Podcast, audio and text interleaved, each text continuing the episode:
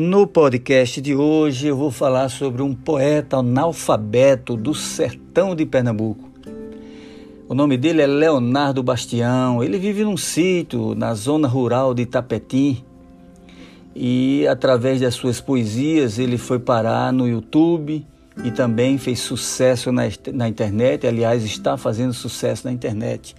É um trata-se de um do mundo de um agricultor analfabeto que não sabe nem ler nem escrever e que fez um poema, como vários outros, que diz o seguinte: A sombra que me acompanha não é a que me socorre.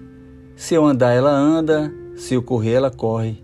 E é mais feliz do que eu, não adoece nem morre. Juazeiro é uma planta que resiste à terra enxuta.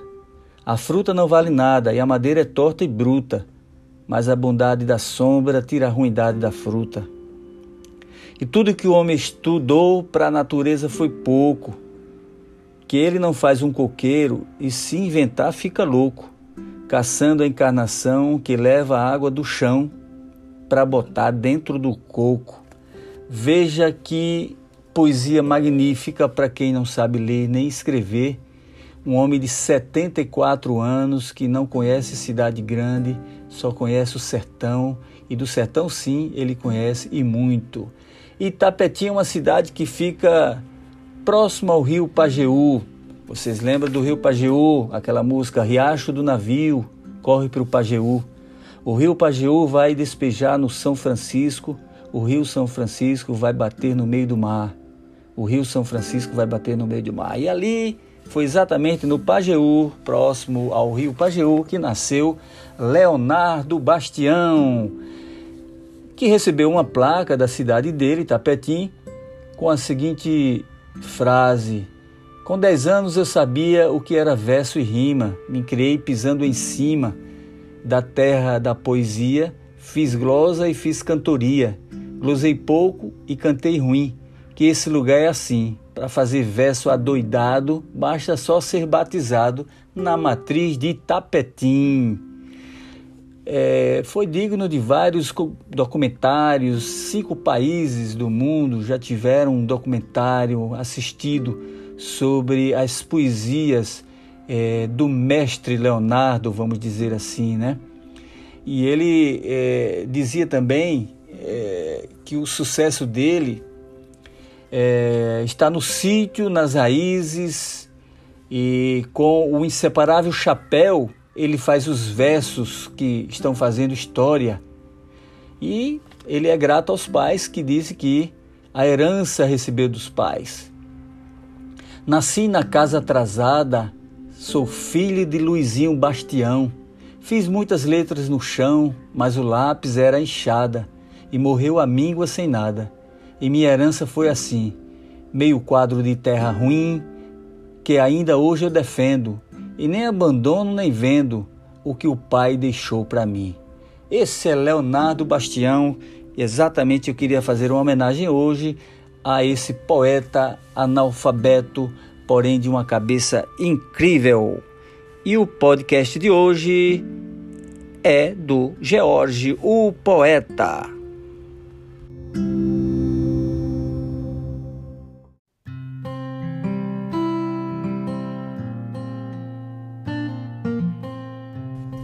No podcast de hoje vamos falar sobre uma expressão chamada de pé rapado, dentro do quadro de curiosidades da língua portuguesa.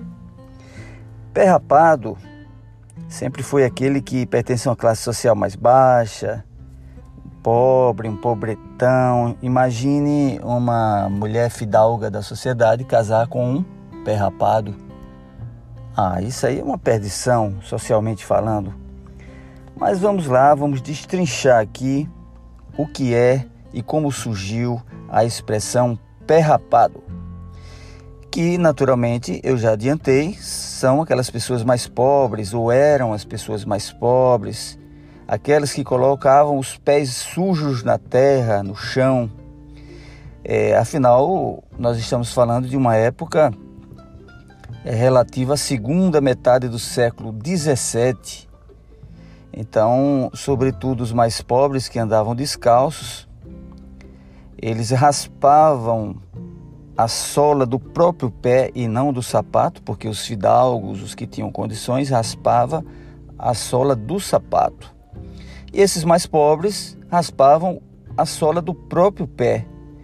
Daí surgiu a expressão, primeiramente nas zonas rurais, de pé rapado. Então, pé rapado era aquele pobre, era aquele que não tinha condições de sequer de ter um sapato. É...